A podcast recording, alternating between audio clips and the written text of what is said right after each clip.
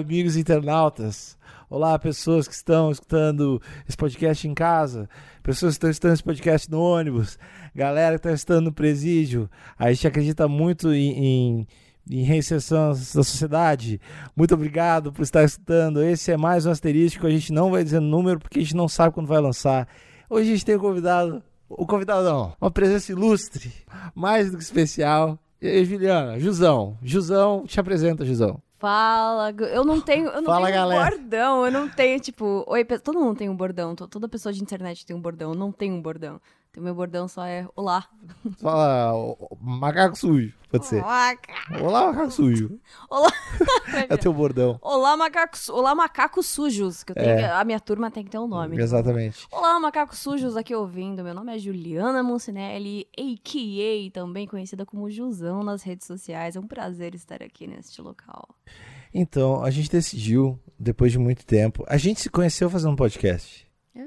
É verdade, que nunca foi ao ar, inclusive. Eu acho que é até bom ele não ter ido pro ar. A gente se conheceu porque a gente tem um amigo em comum chamado Daniel Cajal. Um beijo, Dani. Um beijo, Daniel Cajal. O Daniel Cajal é um monstro sagrado dos vídeos.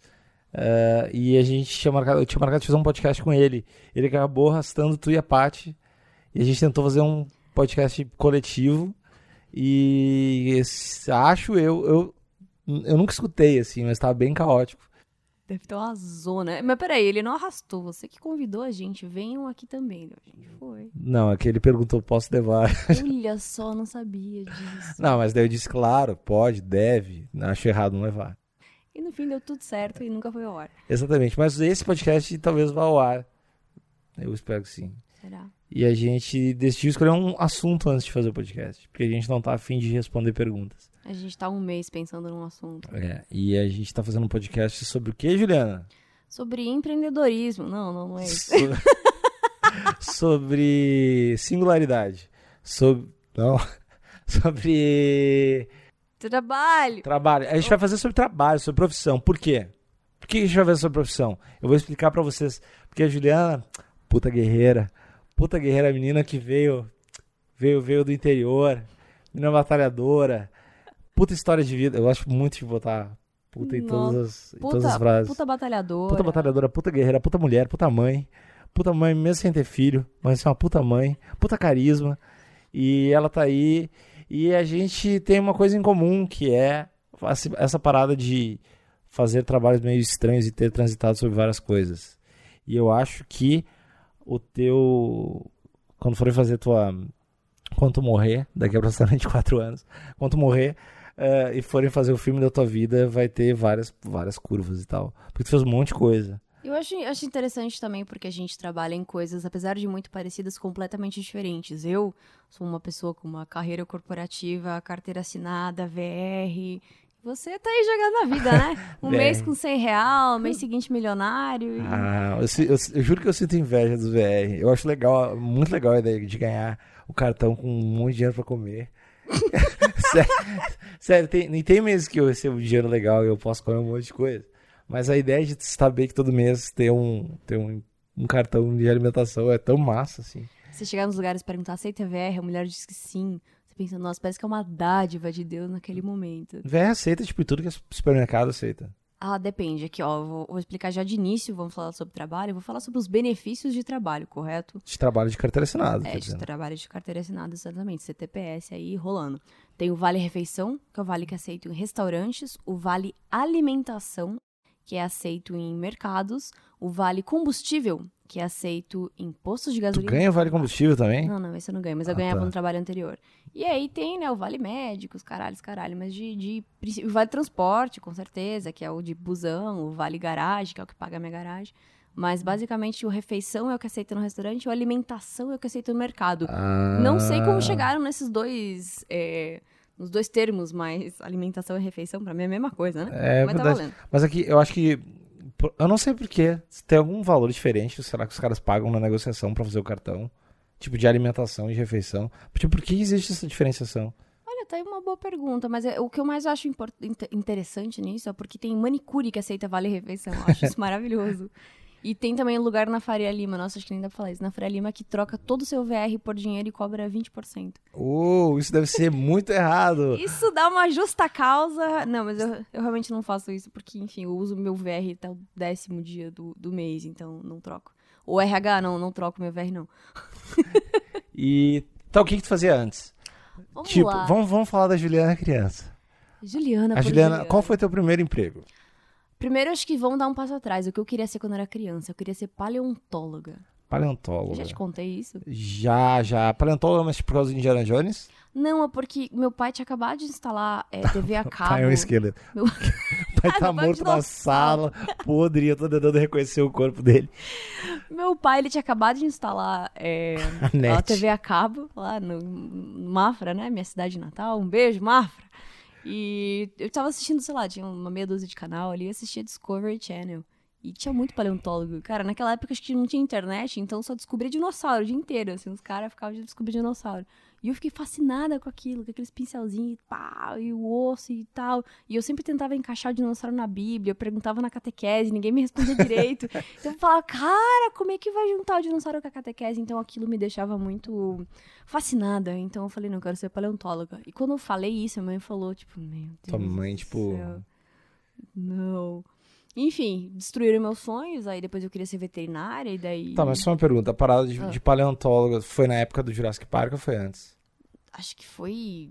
Pô, quantos anos tem Jurassic Park? Mas Jurassic que Park foi de 1994. Ah, deve ter sido ali Que na época do Jurassic Park, todo mundo é enlouquecido em dinossauro.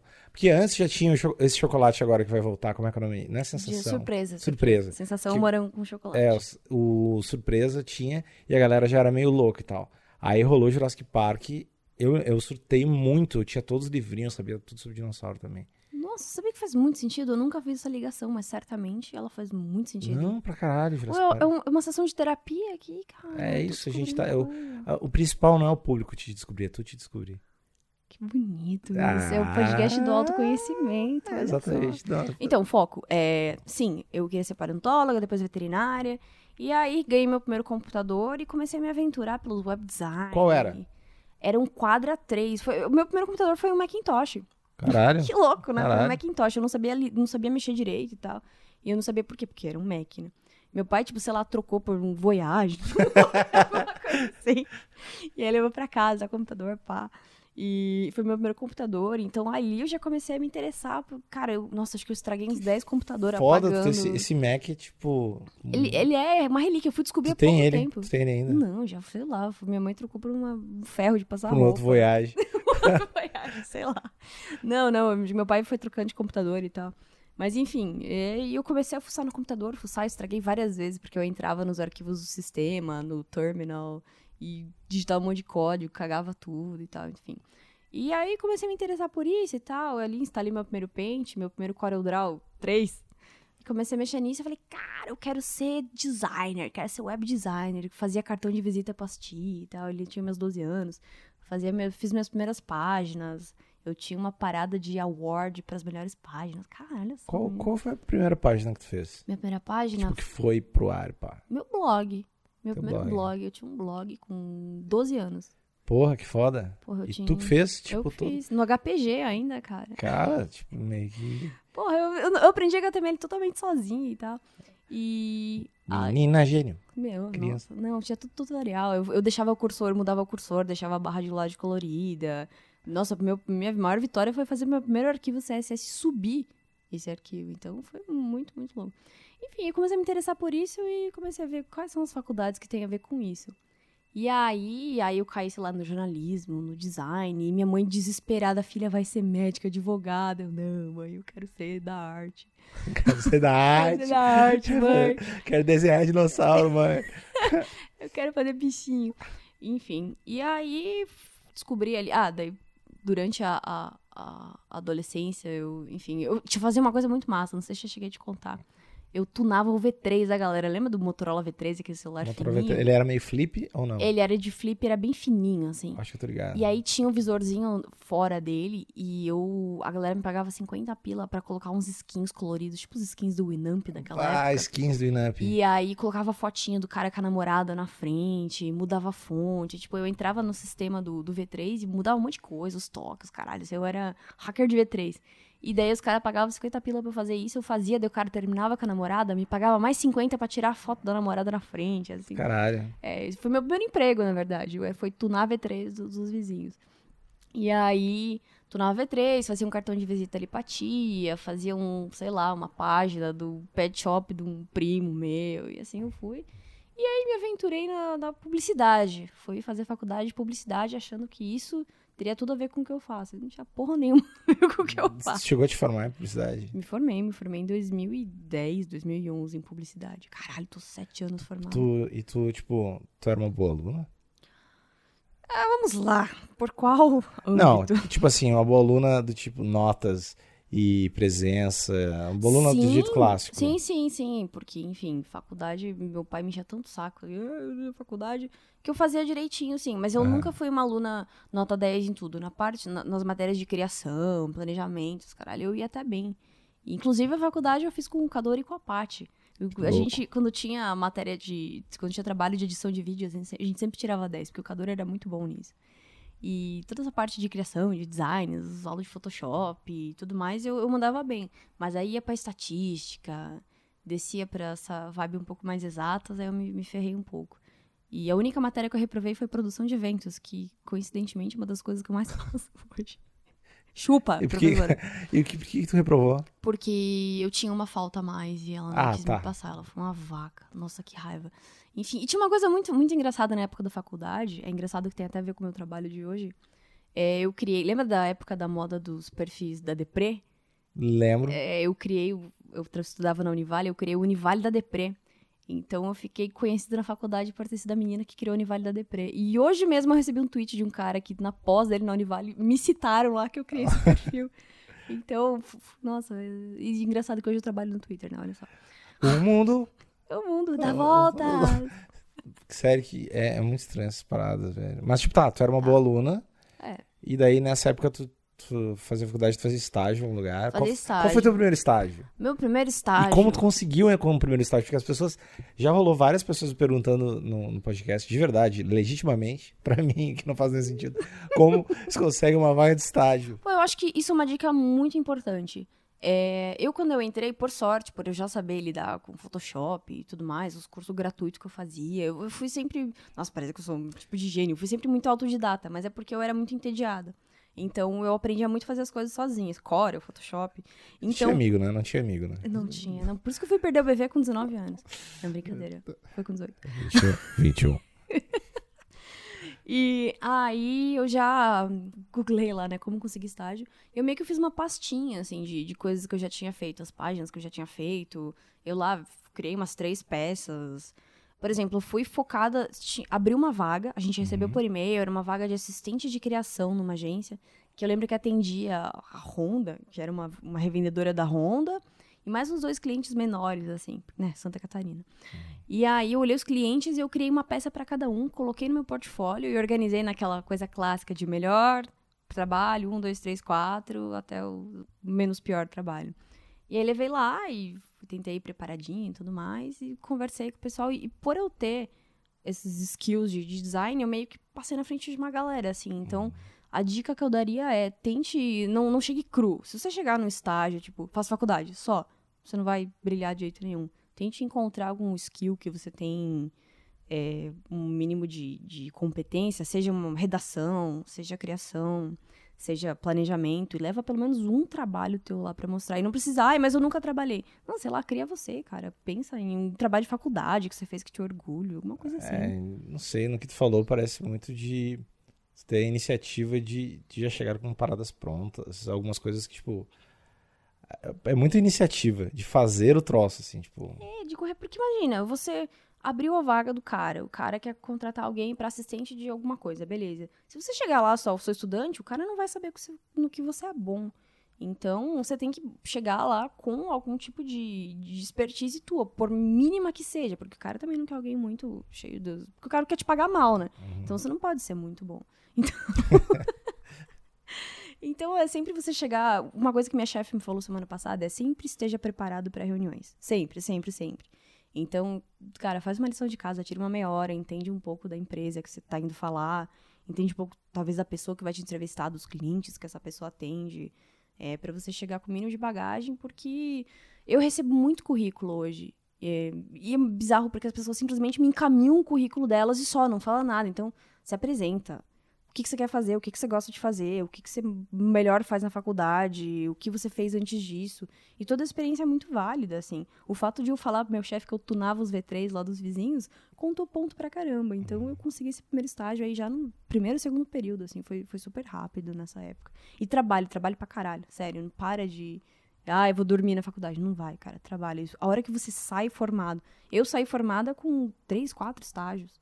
Então, pra Tipo, mim. foi, tro foi trocando, assim. Foi, fui ficando um ano em cada Tu foi estágio. ficando um ano naquele estágio por quê? Por que não permaneceu no mesmo? Porque o contrato máximo é de um ano. Ah, é mó tá. triste, assim. Então, o meu primeiro emprego foi nessa agência e fiz umas coisas bizarras. Nossa, tem um caos muito bom. Que eu fui fazer cliente oculto numa revendedora de moto. E eu Explica, que, explica o que é cliente oculto. Cliente oculto é quando você vai testar os vendedores de um estabelecimento comercial. Então você chega lá meio que com. com- você, você cria um personagem, é um puta trabalho de ator, assim. Então meu personagem era uma menina que era secretária e queria dar uma moto de presente pro noivo que acabou de conseguir um emprego na cidade vizinha. Então eu chegava lá e fazia todo esse discurso e ca- eu tinha que avaliar o atendimento do cara pra mim.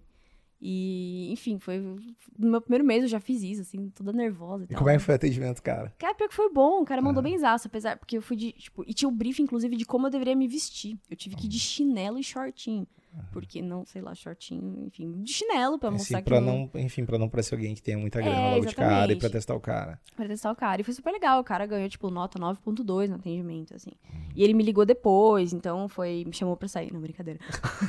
Estamos juntos, eu tenho quatro filhos. Estamos juntos hoje. Pedro, te amo. É, e, e foi super legal passar por essa experiência, assim. Então, e que eu sempre digo, toda experiência é muito válida.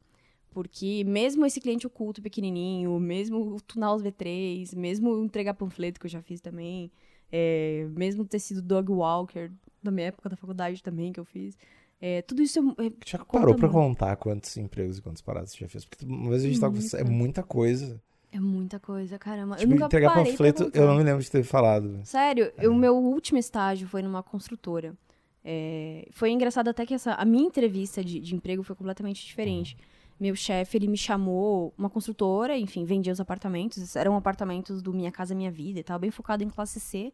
Mas eram os apartamentos mais bonitinhos, assim, tipo, com porcelanato. Eles meio que colocavam umas paradas de luxo lá nos apartamentos. Inclusive, um beijo, Betão, que saudade de você, meu chefe. Então, minha primeira entrevista de Betão que certamente tá escutando. Betão. certamente é um ouvinte nosso. Ele, ele, tipo, ele me admira demais, assim. Então ele me segue em todas as redes. Geralmente ele tá vendo as coisinhas. Então, Beijo, Beto. beijo, Beto, saudades. E aí a minha entrevista de emprego foi no mercado. Então o, o objetivo era seguir as pessoas no mercado, roubar a carteira delas, não, seguir as pessoas no mercado e analisar cada uma delas, meio que criar a persona de cada uma, então, de cada uma. Então a gente seguia, sei lá, seguia um casal é, e tinha que. Meu, o que, que esse casal é? Ah, o cara trabalha numa revenda de automóvel, a mulher, ela é, sei lá, trabalha numa contabilidade, a aliança deles tá muito novinha, então eles acabaram de casar, tá polida. Ele tava com uma chave que parecia de um palio no, na- no bolso, ela tava com uma bolsa, sei lá, que não era de marca. Então tinha que ir Tinha meio que até meio que preconceituoso, sacar, é, meio é. que sacar o que, que o cara era. Será que eles tinham dinheiro É- guardado É pra dar uma conceituoso, né? Tu tem que meio que dar um conceito na parada, assim. Exatamente, conce- colocar os caras em caixinhas pra tentar entender os hábitos de consumo daquele cara. Então a gente perseguiu, sei lá, umas seis, sete pessoas no mercado. Isso foi sério, perseguindo. tão errado, cara. Não, os dois com o carrinho vazio, assim. E eu achei incrível aquilo, sabe? Tentar realmente entender o Pode hábito de com consumo da disfarce, pessoa. assim, com aqueles óculos, com um bigode. então, isso foi uma puta experiência foda, enfim. Daí eu consegui o estágio na construtora e tal. Aí, num dia a gente teve um feirão, aí a menina que entregava os panfletos faltou. E, cara, fui lá eu entregar os panfletos lá, bonitinho e tal, entregando nos carros, blá, blá, blá, blá. E daí entregava, conversava, falava um pouquinho do, do, do empreendimento e tal. E assim eu vendi um apartamento, cara. Sério? Só que a comissão do apartamento Foi era vendedor não foi pra ti. 20, não, era 20 vezes maior do que o meu salário. Então meu chefe teve que diminuir, porque, né? Porra! então eu vendi um apartamento Foda. assim, foi muito legal. Que foda. Ah, eu, eu entreguei muito flyer na vida também. Por causa de banda. Aí a gente organizava os shows. E daí, tipo, além de colar os cartazes na rua, que daí a gente ia de madrugada e fazia uma cola e colava os cartazes na rua, assim. Com tipo, trigo e água, assim, É, uma- eu lembro que era uma mistura muito estranha. Certamente. Que eu não sei qual é que é, mas eu sei que funciona. Aí Trigo eu- e água, gente. Anotem. trigo e água e, sei lá, babosa. e aí, e aí eu lembro que eu colava os cartazes e entregava os panfletos. E eu odia... Cara, não tem nada que eu dei mais na vida que entregar panfletos. Mas quem gosta de entregar panfleto, Alexandre? É, eu acho que Quem ninguém gosta. mas eu- Adoro entregar panfleto. Puta sonho que eu tenho. E aí entregava na frente de colégio, assim, vários, eu na saída de show, eu fiz isso também. Mas eu me lembro, eu só me lembro traumatizante, assim, que eu não, eu não gostava de fazer isso. Mas tinha que fazer. Não tinha... Então, mas sabe o ensinamento que isso me trouxe? Toda vez que alguém entrega um panfleto pra mim, eu digo obrigada, sorrio e pego o panfleto. Sério, ter passado por isso Por tu achar ruim pra caralho sab- saber que é uma merda é entregar uma panfleto. merda. E você ganha 30 reais pra entregar aquela merda ali. Então, gente, agora acho que o grande ensinamento do podcast é: toda vez que alguém entregar um Tratem bem. Tratem bem, pega, sorria, agradece. Não fala que não. Ai, mas eu não quero. Joga no lixo. Vai, não vai te custar um segundo pra fazer isso. Faça só o dia desse panfleteiro feliz, por favor. Muito obrigada a todos. Um beijo, tchau. Valeu, galera. Largou o microfone e saiu correndo. Ela, ela saiu agora emocionada, chorando. Oi, gente, voltei. E, e aí, tá, depois, depois tu trabalhou na construtora, qual outro estágio que tu fez? Foi, o primeiro foi nessa agência, eu era assistente de criação. O segundo foi também em outra agência, é, que eu fui assistente de criação também. E daí, tipo, teve uma, uma vez que a gente foi fazer um, um trampo pra uma coisa de moda, de Brusque. Eu, eu Brusque, saudades. E a modelo faltou, e eu tive que ser a modelo da parada. Ah, sério? Nossa, Pô, sim. Existe foto disso? Existe foto Isso, disso. essa é a capa do podcast. Tá bom, vou te mandar. Ficou mó bom. Que foda. Não, não ficou bom, ficou engraçado, assim. Enfim, então, e daí eu fui. A gente, a gente ia fazer só a parte de criação de, de- do lookbook e tudo mais. Uhum. E eu fui lá e fiz o site pros caras, assim, tipo, tava mó entediada na, na agência, fiz o site, ficou mó bonitinho. Então, eu era, eu era sempre a, a, a estagiária do Over Deliver. Enfim, trabalhei nessa outra agência também, assistente de criação de novo. É, foi bizarro, porque eu cheguei na agência, meu chefe estava programando uma viagem pra Disney. No segundo dia, assim, que eu tava lá, eles me convidaram, a gente foi pra Disney, pra Disney com os meus chefes, assim. Cara, que, que meio bom, meio bom isso, hein? Assim, eles não pagaram nada, eu paguei, mas enfim, foi bizarro, porque... A Disney é sempre recorrente em todos os episódios do É podcast. sério? Sim, porque o Lima vai pra Disney três vezes por semana. Que ele, tem- ele tem o Vale Disney lá, Vale é? Mickey. Sim, ele é tipo. Ai, ele anda pelos túneis da Disney, assim... Ele tem, ele tem um passaporte, tipo, eterno, não pariu. eterno, mas anual, assim. E ele vai, sem mentira, ele vai pra Disney umas seis vezes por ano. Cara, E ele vai pra. Disney meio sozinho, porque ele curte muito. É muito um perfil de um, de um pedófilo ou de alguém muito perturbado que vai pra Disney muitas vezes sozinho, depois amigos. dos 30 anos. Mas ele, ele, ele curte muito, assim. E eu quero a primeira vez, eu quero perder a pureza lá com ele. Cara, deve ser incrível você ir pra Disney com uma pessoa que é muito Sim, ele tá ligado em todas as filas, todas as paradas, os horários, as coisas. Que foda. É, é tipo a única qualidade que ele tem. Me convida pra ir pra Disney também, daí, tipo, é mais uma história de quando me convidaram pra ir pra Disney. Pra caralho. Pra caralho. Vamos no Lima de guia. Ele vai fazer uma excursão. Boa, Lima, é... Lima Excursões, Lima, eu vou pra Disney com vocês, tá? Sério, muito. enfim, voltando aqui, então fui assistente disso, e daí eu fiquei ali uns seis meses, não, fiquei três meses num gap entre um emprego e outro, porque acabou o contrato, e tava foda de conseguir vaga. E aí eu virei dog walker e adestradora. Eu fiz um curso online, de novo, de adestradora de cachorro. E virei dog walker, cara. Eu fiquei três meses. Eu tava ganhando mais dinheiro do que nos estágios. Cara, eu ganhava muita grana como dog walker. E era muito legal, porque era um monte de cachorro fofo. Eu tinha que abraçar eles, dar comida Mas na casa tu, deles. tu andava com quantos ao mesmo tempo? ah, no máximo três, quatro, porque senão virava eles não zona. brigam? Eles não... É de boa? Como é, É que porque você tem que ter o feeling, entendeu? Ser, dog walker é uma vocação. Eu acho que eu, hum, sei lá, não sei se eu seria um bom Você não, é, você, não é, você não é bom com cachorro. Isso é clássico. Não, sou-. É, Você não é bom com cachorro. mas não eu sou bom com Não, pessoa. você é bom com pessoas. Você não é bom com, com, com cachorros e nem com coisas, tá? É. Tipo, o sushi te odeia. Eu não sei porque ele não gosta de você. Bem. Tá. E aí eu pegava, eu já sabia, por exemplo, no meu prédio tinha um, do prédio vizinho tinha dois, eram os três pequenininhos e eu sabia que eles se davam bem. Então eu levava os três para passear, meia hora, dava aquela voltinha, voltava, deixava em casa. Aí tinha um golden, um dálmata e um outro vira-lata que também eram de boa para passear. Aí eu passava a pegar eles, dava a volta. Cara, eu trabalhava quatro horas por dia e ganhava uma grana na época. E aí, tipo, eu, os caras me Isso é uma coisa que muito pode ser replicado agora por qualquer pessoa. Caralho, pra caralho. Gente, se você está desempregado neste momento, desesperado, vire dog walker, sério, tem um monte de curso online de adestramento. O adestramento é mais pra você entender comportamento canino, não precisa ensinar os cachorros a sentar, rolar, deitar, apesar de ser bem fácil. Mas, sério, é um puta bico legal pra quem gosta de bicho, assim, um baita bico gostoso de fazer. E tipo, tu- hoje tu conseguiria ensinar o quê pra um cachorro? Ah, tudo. Falando sério? Sério, pra caralho. Você já viu sushi?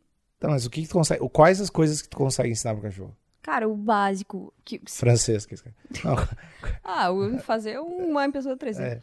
É, sentar, deitar, dar patinha, tocar aqui, ficar, Em andar quanto, em quanto tempo tu aprendeu a ensinar isso?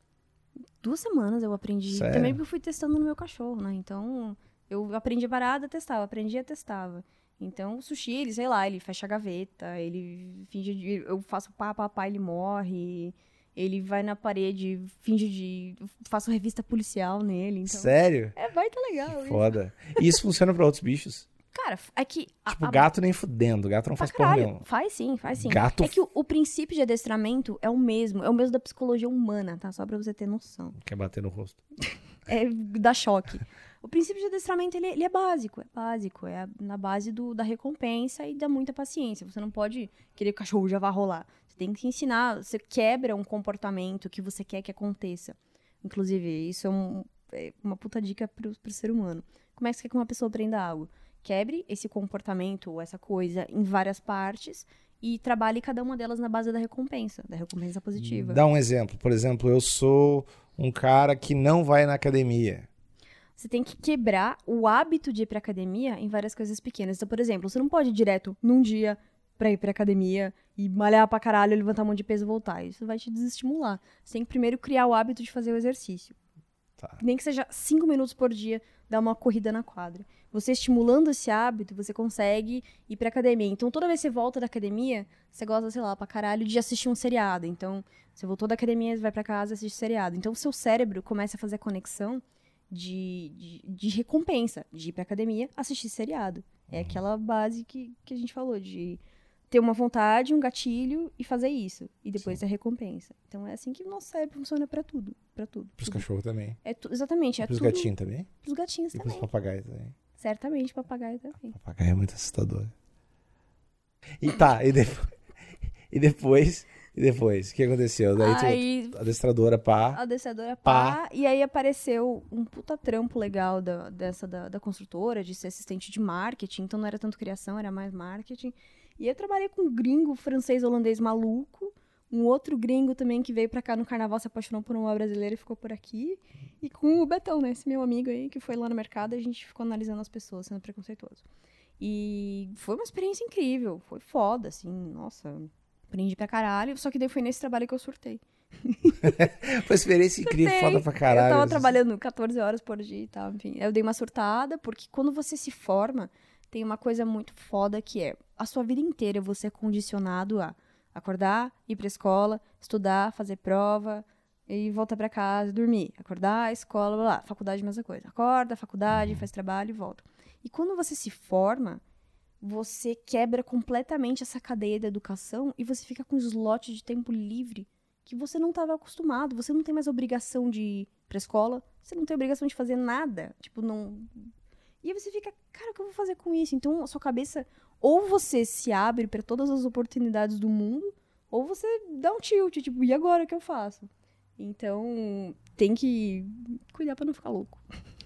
Acho que, acho que essa foi uma boa dica. Cuidar pra não ficar louco. Tu tava falando em slots, eu só me lembrei que tu divide. Tu divide. Tu é a pessoa mais organizada do mundo, tu divide teu dia de slots de 30 minutos. Isso é tão. tão. Caralho! tão isso é tão. Explica pras pessoas como isso funciona. Tá, são Explica dois por tipos- que, que tu começou a fazer isso. Como Tá. isso funciona. eu era uma pessoa muito lenta pra fazer as coisas, muito assim. Eu sempre tava atrasada, sempre, sempre tava muito atrasada pra tudo. E aí eu comecei, tipo, cara, acho que se atrasar não tá rolando, acho que eu tô perdendo muita coisa aí, um emprego, uma amizade e tal. Então eu comecei a entender, fazer um estudo muito. Nada de estudo de oh, escrever em caderno. Mas eu comecei mentalmente a organizar meu, meu, meu dia em slots de 30 minutos ou de 15, depende muito. Geralmente, de trânsito, de alguma coisa, eu faço em 15. Então eu comecei a entender que eu acordo de manhã, e o meu slot para me arrumar inteiro é de exatamente 45 minutos e o slot para chegar no trabalho é de 15 minutos. Então eu sei que de acordar até chegar no trabalho leva exatamente uma hora. Chego no trabalho, meu primeiro slot de 15 minutos é fazer café, pegar água, ir no banheiro e sentar na minha mesa. E aí eu tenho mais um slot de 30 minutos para chegar todos os meus e-mails e colocar o que eu tenho que fazer no dia. E aí eu sei que meu slot de almoço eu levo, dependendo do restaurante que eu vou, eu levo 30 minutos, eu levo 45, eu levo uma hora. Então eu comecei meio que o primeiro passo é você entender quanto tempo você leva pra fazer as coisas básicas, tipo tomar um banho. Pra mim tomar um banho é um slot de 15 minutos. É, pegar, sei lá, levar o meu cachorro pra passear, um slot de 15 minutos. Isso me fez começar a entender e priorizar muito mais as coisas do meu dia. E foi, foi no início foi, começou a ser muito natural eu separar tudo em 15. Ah, eu levo 7 minutos. Não, vai pro slot de 15. Então eu me forçava a fazer isso. E aí é engraçado, porque a minha chefe e a Bianca, que trabalha comigo, elas são, tipo, maravilhadas com esse método, assim. É é muito louco, cara. É que eu fiquei muito agilizada com isso, muito, muito. Então, tudo na vida ou Mas, é tipo, automaticamente na tua cabeça tu pensa, tipo, ah, sei lá, eu te convido agora, ah, vamos no cinema e tal. E daí tu vai pensar, ah, não, são tantos slots. Tu pensa na tua cabeça isso? É, ó, por exemplo, agora são exatamente 19h53. Eu já vou, meu, meu slot já começa às 8 horas. Então eu sei que eu já tomei banho, só tô com o cabelo meio cagado. Meu slot de me arrumar vai ser de exatamente 15 minutos. Eu certamente, o sushi já foi passear. Se a gente for aqui do lado, no, no Kinoplex, eu sei que a gente leva mais 15 minutos. Então, olhando no relógio, eu vou levar dois slots, um de 15 minutos para me arrumar e um de 15 minutos para chegar lá. Eu sei que às 8h30 a gente vai estar no cinema. Então a gente pode pegar um filme das 8h40, das 8h50 ou das 9 horas. Hum, é. É bem organizada. É mais organizada que eu, acho. Eu acho. Eu acho. Não sei. É. Tá, e aí, beleza, tu tava lá e tu, tava, tu deu uma surtada. Aí eu dei uma surtada e tal, voltei, voltei pra Mafra. Pessoas, surtar é normal. Surtar é normal. Surtem. Surtem. Sur é verdade, se, se, permita surtar, quando você pode, é claro. Tipo... Mas eu me. Sorte que eu tinha um dinheiro guardado ali e tal. Mas eu voltei pra minha cidade natal um dia tarde, assim, tipo, pirada. Eu falei, cara, o que eu vou fazer agora? Só que daí eu lembrei que a chance. Eu queria muito fazer um, uma pós, pra caralho, assim. Só que as pós. Eu queria trabalhar com digital só que a, a única pós decente em digital era, sei lá, na FGV, desculpa, FGV. Nunca vai te patrocinar, foi mal. Era tipo marketing digital e só que, porra, era umas matérias de 2001, assim, cara, tu sabe, eu quero fazer uma coisa mais atualizada. Então eu peguei a grana que eu iria que eu guardei durante o estágio. Comprou tudo iria... em cocaína. Não, foi heroína. Desculpa é, a grana que eu ia gastar nessa pós e eu fui, cara, eu preciso de, um, de, uma experiência fora do país, assim, porque eu sei quanto isso conta no currículo. Só que eu não tinha grana para ficar morando quatro anos para fazer uma pós, uma segunda faculdade fora. Então eu fui pesquisar curso de férias em Nova York, assim, tem uns cursinhos baratinhos e tal, nas faculdades legal. Tem pra caralho. E aí encontrei quatro cursos de férias ali, dava quatro, quatro meses, quatro, cinco meses mais ou menos em Nova York. E comprei esses cursos, fui ver parada, um lugar para morar e tudo mais. Então, a grana que eu ia gastar numa pós, eu peguei metade disso e fui fazer cursos de férias fora do país. E isso acrescentou pra caralho no meu currículo. Apesar de não ser uma pós, serem cursos de férias, cursos de extensão, não sei como é que eles chamam. Acho que é. é. E isso acrescentou mais do que de fato fazer a pós, dentro do que eu buscava ser. Então, uma e boa na prática, é e não só no currículo, acho que na prática também deve ter sido legal pra caralho. É, caralho, morar fora do país. É, você ativa uma área do seu cérebro que você não costuma usar, você aprende outra língua, você aprende outra cultura. É muito, tipo, parece fazendo é. propaganda da CI, sabe? Você aprende outra cultura, você se joga no mundo. uma outra perspectiva. outra perspectiva. Enfim, e foi, foi incrível, assim. E eu sabia que essa era a única chance de fazer isso. Porque, sei lá, depois eu vou casar, vou ter filho. Quando é que eu vou poder ir fora do país? Eu trabalhar, eu vou falar pro chefe, ô chefe, vou ficar seis meses fora. Não. Então, aquela era a hora. Então, eu me joguei nessa oportunidade. E aí, eu voltei. Passou quanto tempo? Meio ano, tu falou? Passei, é, quatro, cinco meses ali, deu em Nova York. Uhum. E aí, voltei, tipo, de agora, tá, beleza, preciso trabalhar. Meu, meu Deus, meu Deus. Então, fui lá no trampos.com, hashtag Ed. E comecei a fuçar todas as vagas. Então, encontrei umas 10 vagas. E uma coisa também que eu sempre fazia, é, eu nunca colocava todos os e-mails e mandava uma chuva de currículo. eu sempre separava, ah, por exemplo, uma empresa X. Eu fazia uma apresentação, eu dava uma alterada no meu currículo de acordo com o que era vaga e tal. E mandava bonitinho, me apresentando, tentava achar o telefone, ligar pra pessoa e tal. Então, sejam um, sejam o mais pessoal, pessoais possíveis com a pessoa que está pedindo emprego. Nunca mande pra uma lista de e-mail. Pelo amor de Deus, parece tão óbvio isso. Mas eu vejo tanta Como gente se manda uma isso. lista de e-mails? Não, você pegar uma lista, tipo, ah, apareceu vaga. Aí você só coloca uma lista de, de e-mail que tem vaga aberta e fala, segue meu currículo. Não, se Ah. apresente. Estou aqui pra vaga de assistente de qualquer coisa.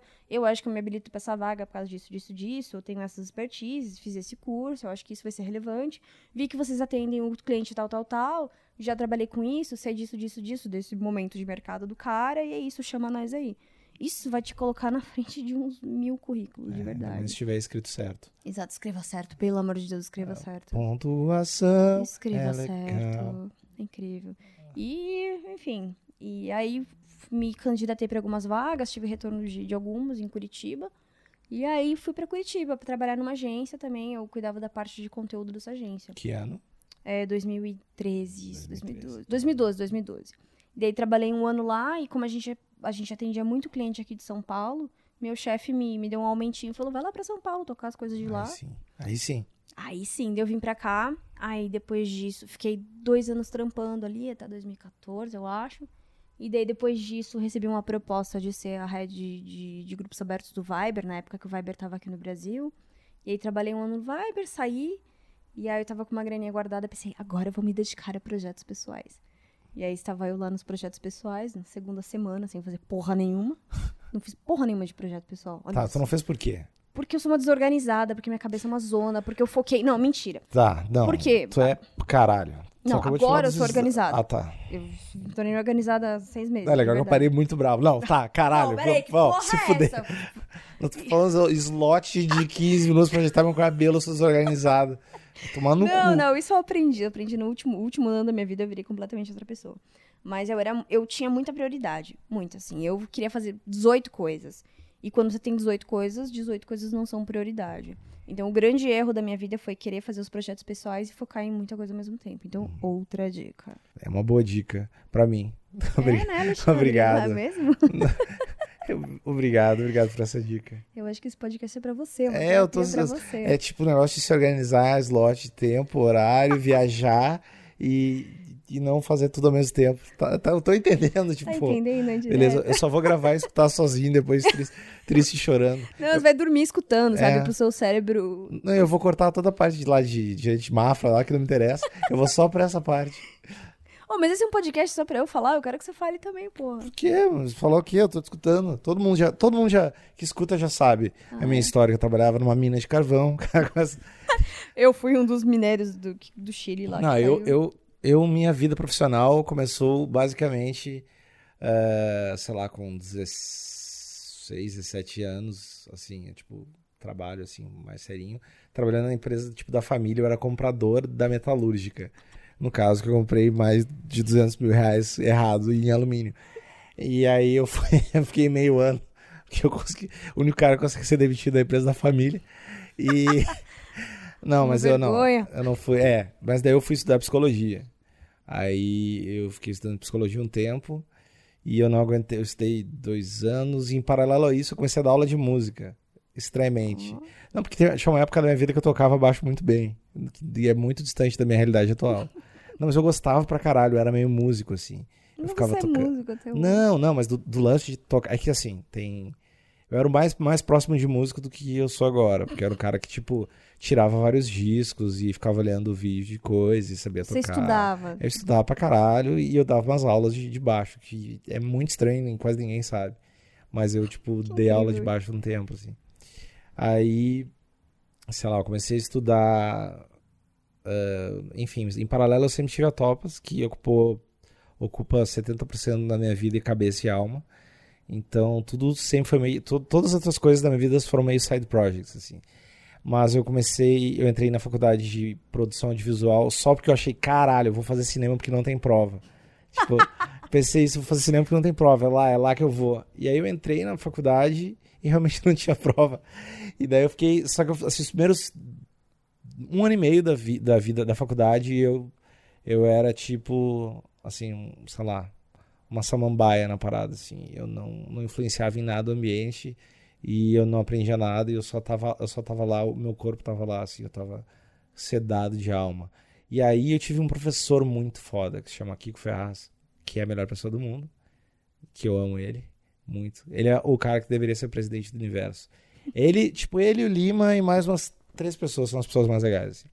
E aí esse cara, tipo, me inspirou muito, assim. Esse cara chegou e, tipo, ele viu, ele viu, ele viu que eu aprendi a editar sozinho em três dias, assim, e ele, caralho, não sei o que, ele me ensinou mesmo umas paradas. Daí, em 15 dias, eu já tinha editado um monte de coisa muito. Você editou o Titanic, né? Uns, é, eu editei umas paradas muito fodas, assim, pra época, obviamente, e pro, pra habilidade que eu tinha na época.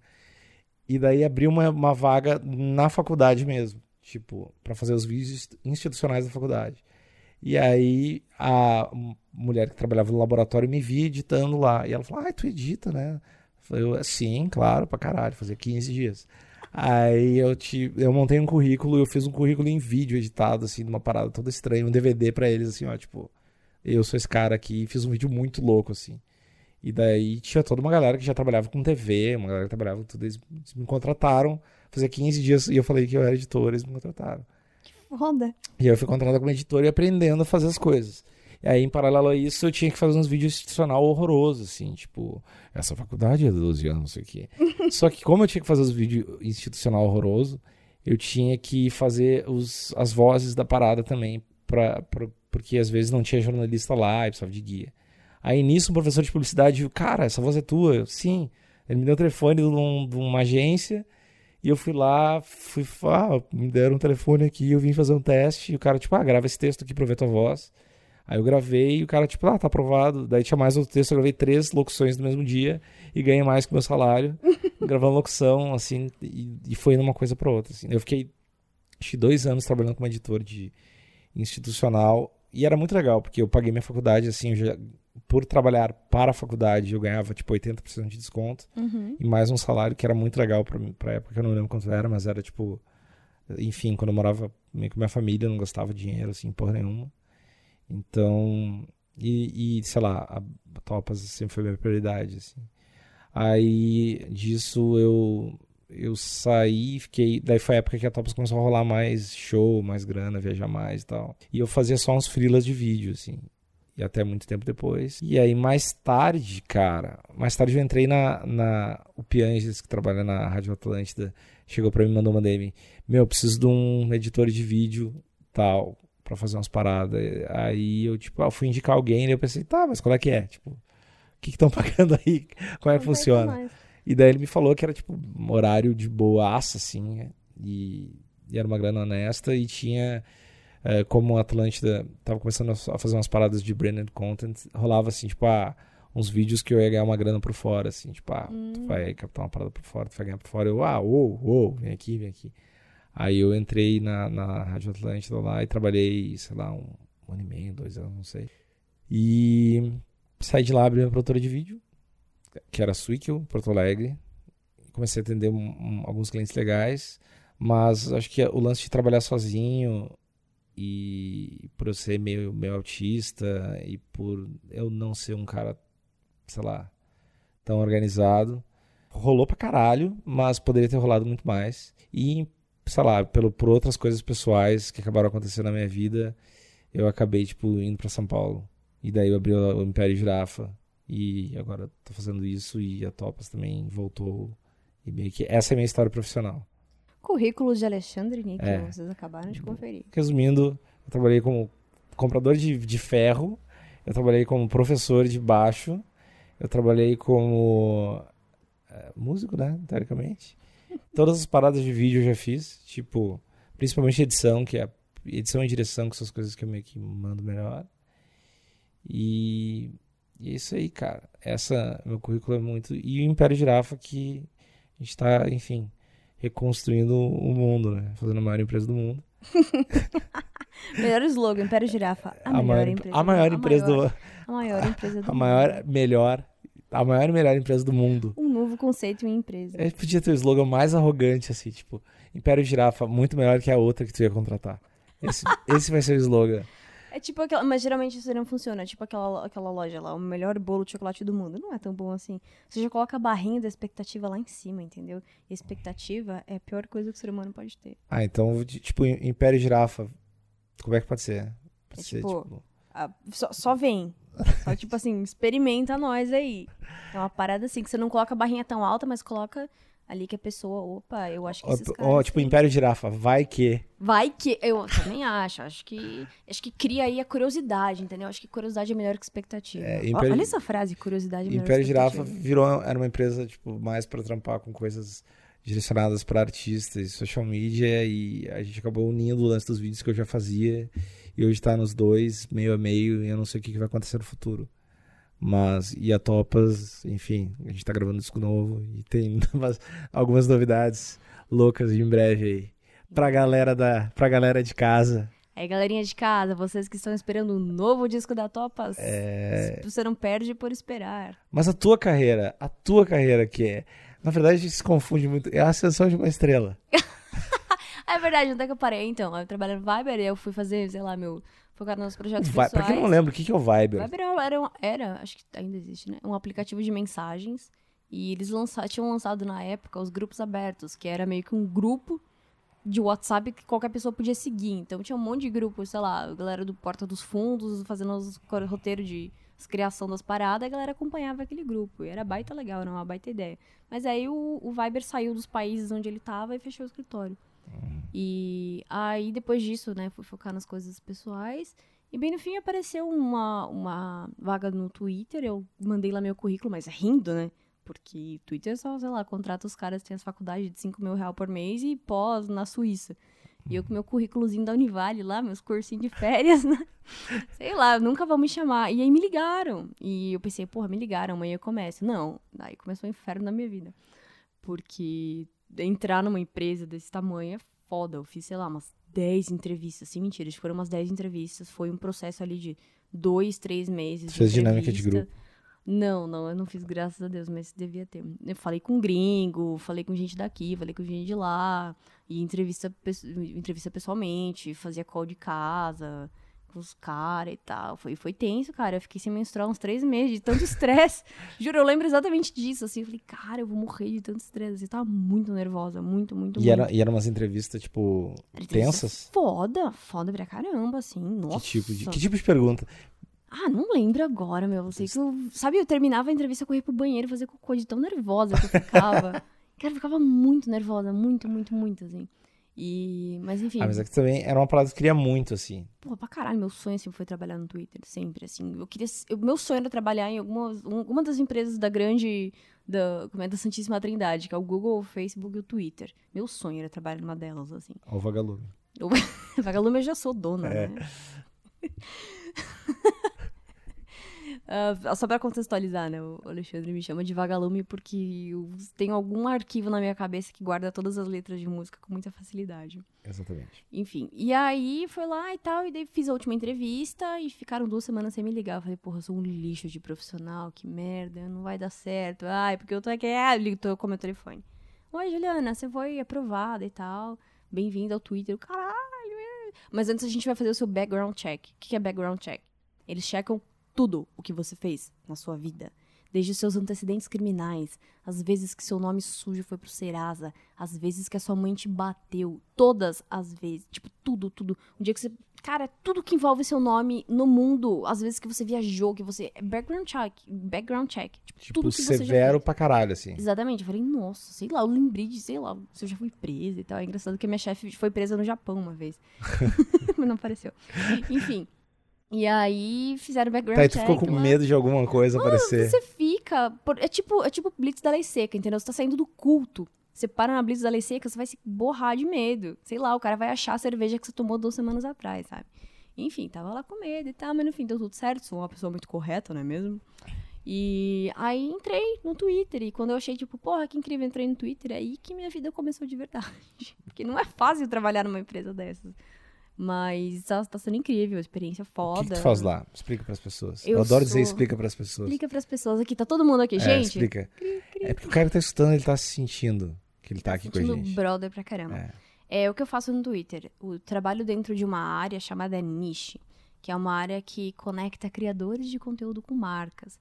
Então, é uma, a gente é uma área de, de apoio criativo dentro das campanhas lá do Twitter. Não só dentro do Twitter, mas enfim, para qualquer rede que faz sentido dentro do cara que a gente escolhe. Mas, basicamente, meu objetivo é explicar para os caras o que a gente faz, trazer gente legal que faz um conteúdo massa para dentro do Twitter, ali para dentro da nossa plataforma, e tentar entender quem são as pessoas que fazem mais sentido com os briefings que a gente recebe dos clientes ali do Twitter. Então, é uma, um trabalho bem de criatividade, de relacionamento, de entendimento, de, enfim, de inovação, trazer pessoas que fazem coisas incríveis, pessoas que fazem conteúdo legal, enfim, envolve desde youtuber até, sei lá, o cara que grafita, o cara que faz stop motion, o cara que faz produção de vídeo, todo mundo que faz alguma coisa massa e que a gente acha que é pertinente com aquele briefing. E tipo, qual dica tu daria para alguém que é um criador de qualquer coisa, sei lá, o cara tem um canal de YouTube, ou o cara é um músico, ou o cara, sei lá, é um grafiteiro. É, tipo, qual dica tu daria para esse cara se destacar numa parada dessa, assim? O que, que te chama atenção em, tipo, beleza, eu quero envolver este criador com essa marca? Seja especialista em alguma coisa. É, o que a gente faz, a gente, eu sempre digo que a gente não coloca todo mundo numa caixinha e tira um número um nome aleatoriamente e aquele nome vai fazer tal campanha. A gente sempre tenta entender qual é a expertise de cada pessoa, o que ela faz direito, o que ela gosta de fazer, é, para poder trazer sempre uma, uma linguagem diferente para alguma coisa, para poder, é, enfim, entender que se a pessoa é especialista naquilo, ela vai entregar um conteúdo mil vezes melhor do que se ela fizesse um milhão de coisas. E também porque quando você é especialista, você consegue cobrar mais, né? São, quando você é especialista, não, você não tem, você tem menos concorrência, você é, tem mais. Oh, como é que é? Como é que é a palavra? Não é indústria. Você tem mais. Poder de barganha. Não, não é nem poder de barganha. Feijão. Batata. não, você, você tem mais. Caralho, pera. Corta isso, eu preciso lembrar da palavra. Pelos. Para de falar! Vou cortar. Cara, sei lá. Eu, eu vou deixar esse silêncio. Não, mas as parece que eu têm, muito... As pessoas têm que saber disso, cara. Eu esqueci completamente a palavra, enfim. Tem, que ter mais, mais experiência, o lance, tem mais o lance. entendimento daquilo que você está fazendo, entendeu? Uhum. Então, seja especialista em alguma coisa, e alguma coisa geralmente diferente, vai te destacar no meio da multidão. Eu acho que, na verdade, esse, esse, essa parada de seja especialista em algo é muito. É meio que, eu acho que um, uma dica para tudo que a gente falou no podcast, porque eu sempre falo, e até uma dica para mim mesmo. Quem faz tudo não faz nada. Então, faça algo muito bem e você vai ser reconhecido pelo legado que você deixou por fazer isso muito bem. E qual, e qual tipo. Qual a especialidade que tu mais sente falta? Assim, sei lá, o que tu mais sentiu falta em uma campanha ou em um lance que tu procurou? Tipo, ah, vou precisar de galera que trabalha com design de luz. Não tem. Puta que pariu, não tem. Pior que exatamente isso. Não, a gente, da, da parte de, de conteúdo de internet, de youtuber e tudo mais, a gente tem muita gente fazendo muita coisa massa. Uhum. Mas uma coisa que eu sinto muita falta no Brasil é linguagens de. linguagens artísticas diferentes. Por exemplo, a gente tem um cara na Austrália que o cara é especialista em papercraft. Papercraft stop motion. O cara faz umas coisas incríveis de papel que são fodas. Tem um cara que, sei lá, o Zack King, que o cara é especialista em mágica de edição. O cara só faz isso. Uhum. E ele cobra muito caro porque ele é especialista nesse conteúdo e ninguém mais faz. Tem um cara que é especialista em light painting, que também é um americano foda. Tem um cara que é especialista em grafi é, grafite realista, que Sim. ele faz tipo uns vídeos de time-lapse incríveis. Então, esses caras, a gente consegue trazer muito o estilo deles para uma campanha e consegue justificar muito com o cliente. Tipo, olha só, não é, ah, é só um desenho. Não, olha que foda este desenho feito de cocô que esse cara faz. É, Porra, tipo, o cara vai, ah, não, então vai, então procura outro cara que desenha com cocô, então e acha aqui. É, não vai ter. Exatamente, não vai ter. Então, além de trazer uma nova linguagem é, criativa, uma linguagem criativa para essa campanha, você consegue justificar muito mais o trabalho do cara. Então, seja especialista em alguma coisa. Tá bom. Ó, oh, que bonito. Ficou, ficou é, eu, eu achei que tá, tá, tá, tá, dando várias dicas boas para as pessoas. Eu acho, tipo, se eu tivesse perdido no mercado de trabalho. E que eu acho que é muito o perfil de quem escuta o nosso podcast. não, não, falando sério, porque tem uma galera muito nova, galera, tipo, saindo de faculdade. Uhum. Ou galera uh, no meio da faculdade, ou entrando na faculdade. O cara falou todos os períodos. não, é Você sério. é estudante. Exatamente. Bem, a galera nesse, nessa parte que tu falou de largando os currículos, saca? Uhum. Então, acho que todas essas dicas são bem pertinentes, porque faz muita diferença a- as, as coisas mínimas e, e que às vezes tu acha que, que, que todo mundo se dá conta, mas que não, nem sempre as pessoas não se dão conta, não se dão conta que é escrever certo. Ou, tipo, Ou sei lá, não arrotar no meio da entrevista. exatamente, sei lá, tipo, saber te portar numa entrevista. Não necessariamente tem que ficar tenso e ser um cara todo certinho, mas tem que saber te portar numa entrevista de emprego. É coisa básica. E também tem, acho que outra, outra dica muito boa é saiba por onde chegar. Por exemplo, não adianta você mandar um currículo para mim para trabalhar no Twitter. Pra trabalhar no Twitter, você tem que entrar em jobs, jobs, jobs, jobs.twitter.com e ver as vagas que estão abertas dentro do que você quer fazer. Então, e para todas as empresas grandes, geralmente tem uma página com essas vagas. Então, não adianta mandar e-mail para qualquer pessoa. E então, chegue pelos meios certos, onde você quer chegar. Ah, Tu acabou de falar isso só pra te livrar de um monte de currículo, né? Por favor, não mande currículo pra mim. Não adianta, gente. Obrigada. Então, pessoal, deixa teu e-mail aí. Pior que o meu é mó fácil. Tá, não não vou, não vou falar pras pessoas. Mas então é isso. Tu quer dizer mais alguma coisa? Ah, siga seus sonhos, seja feliz, acredite na... Não, é, entenda que você tem muita oportunidade e nunca deixe sua cabeça fechada para essas oportunidades. E se você não tem, crie elas, entenda. Se você tá desempregado, vai fazer dog walker. É, tem, Foi de oportunidade pro dog walker. tem um monte de coisa, tem um monte de coisa pra fazer. Enfim, eu acho que tu tá, eu acho que tu já falou tudo, eu só tô enchendo o saco. É, Cuidem-se. É, Bebam água. é, bebam bastante água, isso é bem importante. Alimentem-se direito. E entrem no, no- na comunidade de amigos internautas, que é o melhor grupo do mundo. Eu não tô nesse grupo, me coloca. Ah, Não, não, só é só pra. É que tu não é amigo internauta. Não, é só um grupo de Facebook que vai. Todo mundo que gosta de podcast vai pra lá. Por quê? Porque o Facebook é uma merda, né? Tu, sei lá, posta e tu tem um alcance de ó, 3%, sei lá, 5%. Faz E grupo de Facebook rola pra caralho. Então a gente posta os podcasts lá e a interação é bem melhor, as coisas rolam muito melhor lá. Que bonito. Então, entre no grupo Amigos Internautas que vocês vão receber antes do podcast. A gente posta antes lá do que na página. Que exclusivo. É muito exclusivo, né? É, é que é um lance de nicho, entendeu? Ah. a, gente, é- a gente é especialista nisso. Exatamente. Ai. Então, É isso. pessoas Vamos no cinema? não têm slots. Qua- Quais os teus contatos pra quem quiser te seguir e te conhecer? No Twitter, arroba Jusão. Instagram, arroba Jusão. No Snapchat, arroba Jusão. Facebook, barra Jusão. Tudo é Jusão. Criativo pra caralho. Ousada, ousada. Ousada. Então tá. isso. Até semana que vem. Um beijo. Tchau, tchau. Tchau. Tchau.